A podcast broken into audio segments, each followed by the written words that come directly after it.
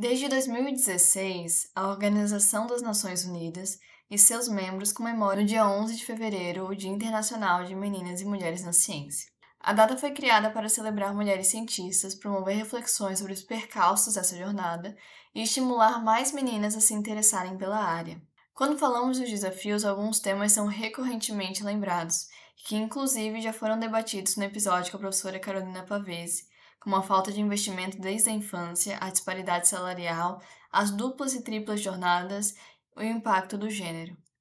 Mas um ponto relevante segue esquecido: o assédio nas universidades. E é sobre isso que vamos falar hoje.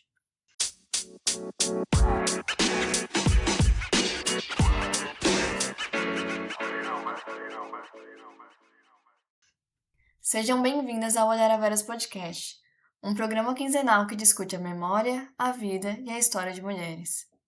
O assunto de hoje é delicado e pode gerar alguns gatilhos em algumas mulheres, por isso já deixo avisado que vamos abordar assédio moral e sexual, bem como violência psicológica. No último mês de março, três estudantes da Universidade de Coimbra publicaram um capítulo de livro sobre assédio na universidade. Nele, elas analisam, enquanto participantes, escândalos relacionados com professores de destaques de universidades e como esses escândalos são solucionados. Nas palavras delas, abre aspas, acontecem acobertamentos institucionais para proteger professores estrelas que favorecem abuso de poder contra jovens pesquisadoras que dependem da aprovação acadêmica desses indivíduos para construir suas carreiras. Fecha aspas. As três descobriram esse funcionamento na prática. Todas foram assediadas por Boaventura de Souza Santos, um importante sociólogo que estuda a decolonialidade e hierarquia de poder entre norte e sul global. Contudo, elas só compreenderam que não se tratava de casos isolados quando se conheceram e quando outras denúncias sobre outros professores começaram a vir à tona. Quando elas tentavam falar sobre o que sofriam, seus amigos questionavam por que elas não denunciaram verbalmente ou por cartas para a instituição, ignorando que algumas realmente fizeram isso, e também a hierarquia de poder e o fato que isso poderia acabar com as carreiras delas e que a mulher na ciência sabe que cada conquista na carreira é um marco importante e abrir mão de espaços e de estar em lugares tem um peso muito grande. O que aconteceu com elas tem nome: incesto acadêmico, extrativismo intelectual e assédio. Incesto acadêmico ocorre quando estudantes são inseridos numa dinâmica de clientelismo na universidade, envolvendo relações assimétricas de poder. Assim, as alunas são obrigadas a citarem excessivamente o professor que lhes deu a oportunidade, e utilizar a mesma abordagem que ele em suas análises. A partir do incesto acadêmico, o extrativismo intelectual ocorre mais facilmente. Essa prática é caracterizada pelo trabalho intensivo das alunas, ultrapassando cargas horárias aceitáveis por pagamento de baixo valor ou nenhum valor. Muitas vezes colocando apenas o nome do professor orientador sem contar com nenhuma ajuda sua. Em alguns casos, como o do Boaventura, ele ainda tirava o nome das reais autoras, relegando-as a uma nota de agradecimento no rodapé e se intitulando como o único autor da obra. É assim que alguns professores famosos conseguem publicar dezenas de artigos por ano e ainda fazem inúmeras apresentações, explorando estudantes, em especial mulheres acadêmicas, para fazer seus trabalhos. Além dessas duas práticas danosas, há também o assédio. Boaventura abraçava as alunas por tempo demais quando elas não desejavam, criando situações constrangedoras. Além disso, a denúncia dele tocando as pernas de alunas sem consentimento e afirmando que se aprofundasse a relação com o teor sexual, poderiam ter benefícios acadêmicos. Desde a publicação do artigo, mais seis mulheres falaram sobre os abusos sofridos por Boaventura de Souza Santos. Entre elas está a deputada brasileira Bela Gonçalves do PSOL, que trabalhou com o professor. Nas palavras dela para a matéria da agência pública, aspas, um dia ele pediu para marcar uma reunião no apartamento dele. Colocou a mão na minha perna. Falou que as pessoas próximas dele tinham muita vantagem e sugeriu que a gente aprofundasse a relação. Sou uma mulher de movimentos sociais que faço denúncias de tudo quanto é jeito, mas não encontrei nenhuma saída para denunciar o assédio que sofri. Estava presa a uma teia de poder maior. Vale lembrar que antes da publicação do artigo, outra mulher já havia feito uma denúncia contra Boaventura. A denúncia se relacionava a um assédio sexual que aconteceu em 2010, mas que veio à tona apenas no último ano. Ainda assim, talvez por se tratar de uma mulher racializada que não era nascida no norte global, a denúncia foi abafada pela universidade e ignorada. Falar desse tema é difícil para mim. Eu nunca sofri assédio sexual, mas mesmo sem conhecer anteriormente o conceito de incesto acadêmico ou mesmo de extrativismo intelectual, sei bem o que essas mulheres viveram. Há alguns anos entrei em um grupo de pesquisa e eu ainda era menor de idade, uma vez que eu entrei na universidade no ano que fiz 18 anos. No primeiro encontro com o professor regente desse grupo, eu disse que falava inglês e por isso logo eu comecei a fazer as traduções de artigos para o grupo. Eu ouvia que eu teria muito sucesso e conseguiria conquistar oportunidades acadêmicas no exterior se trabalhasse com ele. Eu não ouvia isso apenas dele, eu ouvia isso de outros membros da universidade, de outros professores que me incentivavam a estar nesse local porque isso me abriria portas. Isso tudo sem ser remunerada. Ele dizia que precisava conhecer a pessoa para realmente confiar e assim oferecer a bolsa, afinal, era recurso público. Ainda nas primeiras semanas, descobri que havia três graduandos lá e duas bolsas estavam sendo oferecidas.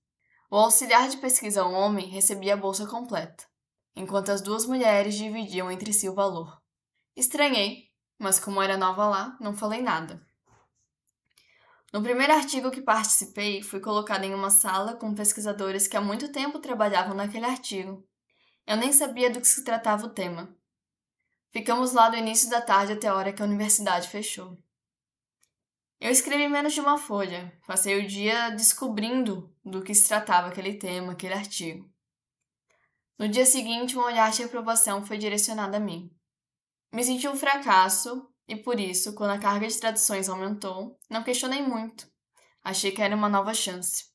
Precisava provar meu valor, pois queria dar bolsa de pesquisa, e sonhava que ele abriria portas para mim no exterior. Eu cursava relações internacionais, então a ideia de abrir portas no exterior parecia um sonho a ser realizado. Com o passar dos meses, comecei a perceber que o tal professor não participava ativamente da escrita dos artigos. Ele aprovava ou não nossos projetos, as nossas ideias, perguntava sobre eventualmente, pedia uma atualização do andamento semanalmente e colocava seu nome no final, às vezes sem nem ler o trabalho antes de enviar para as revistas. Ele dizia que fazia o seu papel na produção, ao ser próximo dos editores do Journals, garantindo a publicação. Seu látis explicita que tem algo de errado. Dezenas de publicações por ano, quase nenhuma com a sua participação ativa. Além disso, comecei a perceber que havia uma disparidade no tratamento entre homens e mulheres. Éramos submetidas a abraços mais longos, éramos chamadas para lavar as canecas dos demais pesquisadores. Eu me sentia revoltada. A soma de tudo que estava acontecendo me incomodava muito, mas eu não poderia abrir mão da minha possibilidade de ir para o exterior. Com o aumento do trabalho e do tempo de convivência, ainda sem bolsa, ele começou a tratar mal outras pesquisadoras na minha frente. Se um artigo atrasava ou era recusado, ele a chamava de burras, ociosas e preguiçosas. Às vezes em tom de brincadeira, que a gente sabe que não era uma brincadeira, mas em outros momentos falando alto, constrangendo-as. Os recursos para as viagens internacionais também possuem um recorte sexual mulheres recebiam menos recursos para participar em congressos internacionais do que homens. Às vezes, ambos eram financiados para ir, mas quando aparecia uma verba extra para alimentação ou outro gasto do tipo, ele não era direcionado às mulheres. Estruturalmente, sabemos a causa disso, a persistência dos estereótipos de gênero. Mulheres ainda são vistas como destinadas à esfera privada, sem direito a qualquer protagonismo na vida pública. Quando conseguem alcançar esses lugares, são vistas como outsiders, como se devessem a alguém, como se devessem a alguém a oportunidade de estar lá. E por isso, são mais cobradas e exploradas. Além disso, a falta de remuneração do trabalho doméstico, majoritariamente feito por mulheres, contribui para a mentalidade machista de que mulheres não precisam ser remuneradas por suas atividades. Isso também contribui para que os trabalhos de limpeza e cuidados sejam direcionados a elas, inclusive em ambientes acadêmicos. Isso tudo pesa, e pesa muito, em uma situação que há uma hierarquia de poder e uma hierarquia entre os sexos. Voltando à minha história, eu não ganhei bolsa com ele. Contudo, foi-me oferecida uma viagem para o exterior para apresentar o meu trabalho com as redes sociais do grupo e a democratização do conhecimento produzido em dois países europeus. Eu segui ali, cada vez mais desperta sobre os abusos que estavam sendo cometidos.